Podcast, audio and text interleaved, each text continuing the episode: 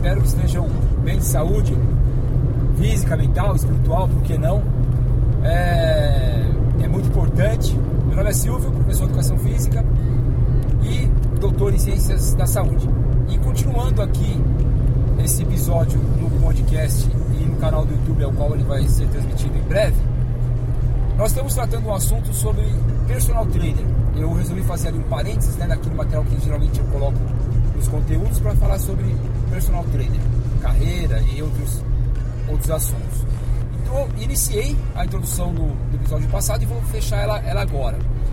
Porque eu resolvi fazer uma, uma colocação importante nessa parte introdutória sobre personal trainer, é na fase ao qual nós tivemos, estamos tendo aí, né, a pandemia de Covid-19.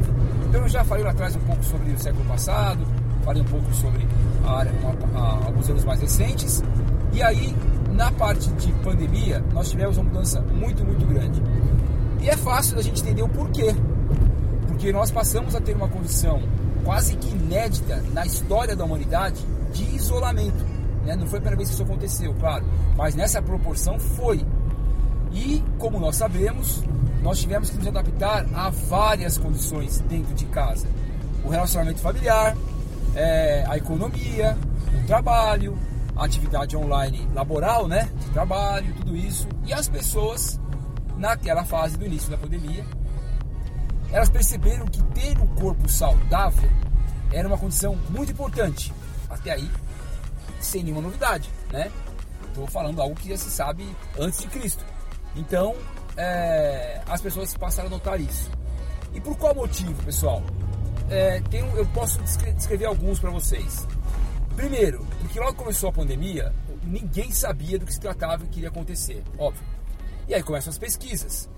Aí a equipe, é, a pesquisa clínica ou a pesquisa médica, né, começa a evoluir.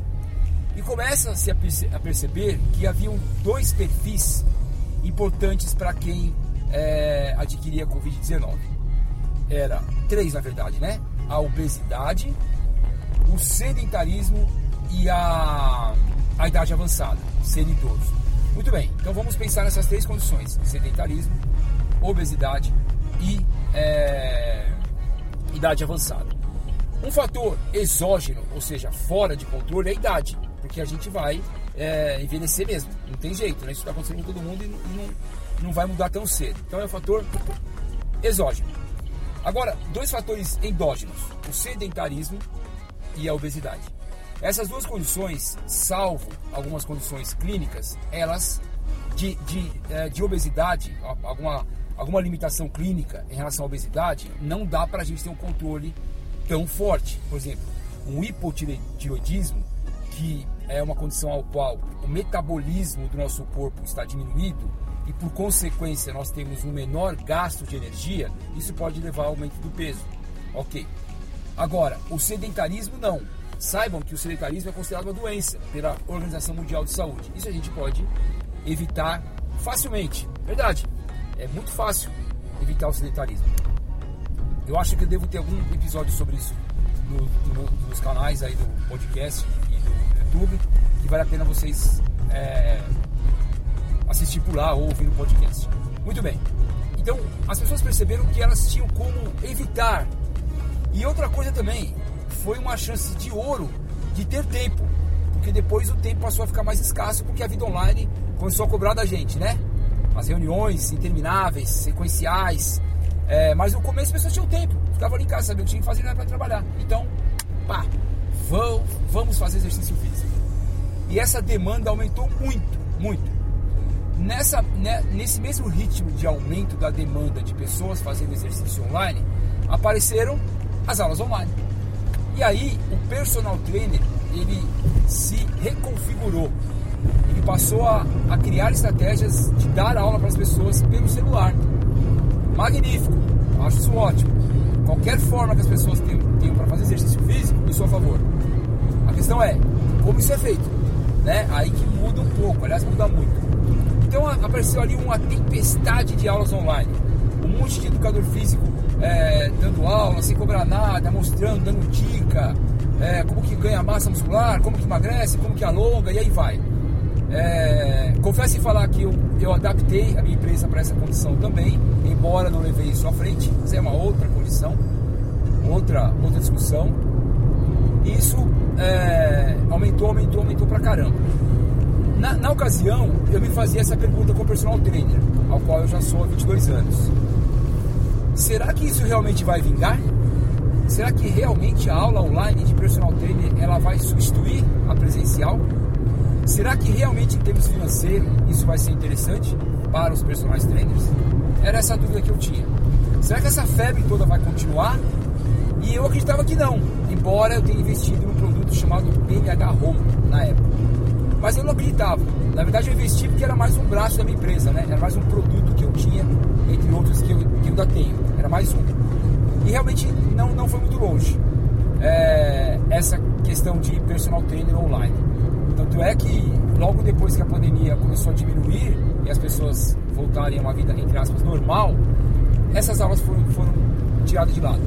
Ótimo. Só que o treinamento personalizado, ele foi, turma, ele foi colocado em evidência. É aí que ele chegar. As pessoas passaram a saber que existia o personal trainer, que o cara cuidava da saúde também. Nós não cuidamos só da, da performance ou da alta, da alta performance. Nós cuidamos de saúde. Nós também prevenimos doença. Nós também, olha só, nós também trabalhamos com bem-estar emocional. Legal isso, né? Como é legal, o psicólogo faz isso com mais propriedade, médico tem conhecimento disso, mas nós também sabemos atuar como educadores físicos na questão da, da saúde mental. Claro que não como tratamento, evidente, né? mas como uma, uma, uma ferramenta de, de, preservação e melhora. Autoestima, por exemplo, é, superar limites de uma forma é, respeituosa, né? Com o corpo, respeitar o corpo, a gente faz isso também. Legal. Então as pessoas perceberam isso no personal trainer. E aí agora eu, eu encerro, né? eu vou para a fase final desse material falando sobre a atualidade. Na atualidade, o personal trainer ele tem uma quantidade de trabalho enorme, tá? nós temos uma envergadura de alcance profissional que está tá muito alta. Há alguns anos, acho que um ano atrás, inclusive o próprio governo federal, ele colocou como lei, ele reconheceu como lei que o professor de educação física pode atuar em área do hospital. O tamanho e importância do trabalho do exercício físico, tanto quanto as outras. Aqui eu não me coloco como ser melhor ou pior. Todos nós da área de saúde somos importantes e nós somos colocados também para essa possibilidade hospitalar. Reabilitação física, reabilitação cardíaca e aí vai. É, eu, inclusive, atuo numa equipe multidisciplinar dentro de um importante hospital em São Paulo, na cidade de São Paulo. E por lá faço um trabalho espetacular, não necessariamente não dizendo do meu como, como arrogância, como a, o relacionamento que eu tenho com os profissionais. Embora eu já trabalhe com uma equipe multidisciplinar, mas experiência há mais de 10 anos. Legal. Então essa é a condição do personal trainer. E ele tem uma possibilidade grande também de atuar em diversas áreas. E é isso que eu vou falar no nosso próximo episódio sobre aonde o personal trainer atua. Legal, fique com Deus, um forte abraço, divulgue esse material para mim por gentileza, se for possível, e conheça um pouco mais sobre a minha empresa, é, clicando no link que eu deixei na descrição desse material. Abraços, até mais, tchau, tchau.